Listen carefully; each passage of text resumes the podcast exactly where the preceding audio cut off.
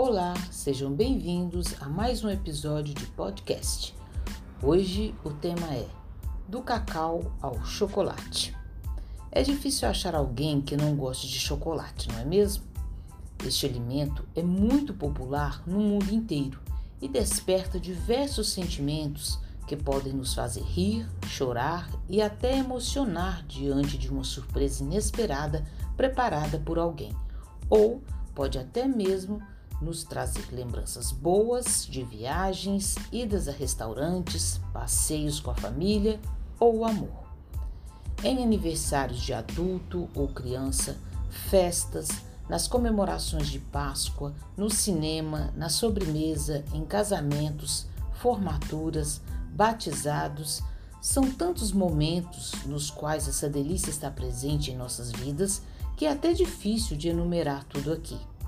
O cacau é protagonista na produção do chocolate, esse doce maravilhoso e de sabor inesquecível para muitos. Dele se extraem as sementes para produzir o chocolate e a polpa para fazer sucos ou consumir in natura. Aqui no Brasil, os principais produtores de cacau são a Bahia, o Pará e o Espírito Santo. As sementes de cacau são muito boas para a saúde. Ouçam só três benefícios dessa delícia. Contém alto teor de antioxidantes que protegem nossas células do envelhecimento precoce. Contém cafeína, que nos deixa animados em estado de alerta. Ajuda a aumentar a serotonina e endorfina, que nos dão sensação de bem-estar.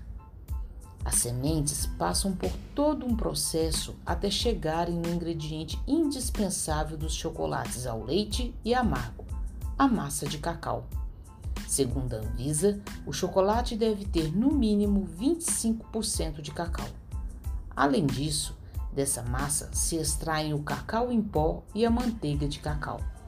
O chocolate em pó é muito usado na culinária e a manteiga de cacau é usada em cosméticos, mas também é matéria-prima do chocolate branco. Segundo a Anvisa, o chocolate branco deve possuir no mínimo 20% de manteiga de cacau. Vale ressaltar que é importante a leitura do rótulo, pois algumas marcas colocam gordura hidrogenada no lugar da manteiga de cacau. E sabe-se que a gordura hidrogenada é artificial e causa entupimento dos vasos sanguíneos.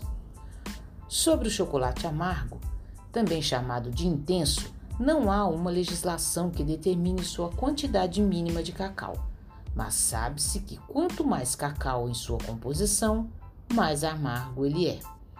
De uns tempos para cá, o chocolate amargo tem se popularizado mais por ser considerado mais saudável isso por dois motivos. Um, quanto maior o percentual de cacau, menor o percentual de açúcar. 2. Devido à sua elevada quantidade de cacau, mais benefícios vindos dessa matéria-prima o chocolate vai ter. Porém, é muito importante olhar no rótulo a composição desse chocolate para não cair em pegadinhas. Por exemplo, Algumas marcas possuem a versão branca, ao leite e amarga do mesmo produto.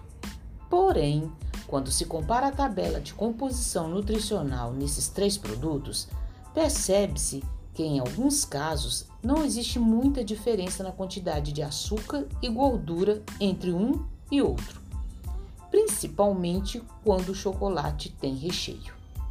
Muitas vezes o recheio é igual em todas as versões e a parte amarga fica apenas na casquinha, ou seja, não tem quantidade suficiente de cacau para trazer algum benefício para o seu corpo. Além de que o recheio pode não ser tão saudável assim.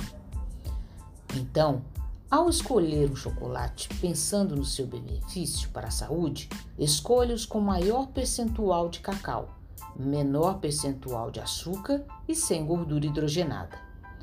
O que não significa que você deve se privar de comer outros tipos de chocolate. Apenas tenha consciência de que eles são calóricos, ricos em açúcar e gordura. Portanto, vale lembrar daquela velha dica moderação. Conteúdo produzido pela Subsecretaria de Segurança Alimentar e Nutricional da Secretaria Municipal de Assistência Social, Segurança Alimentar e Cidadania, Prefeitura de Belo Horizonte.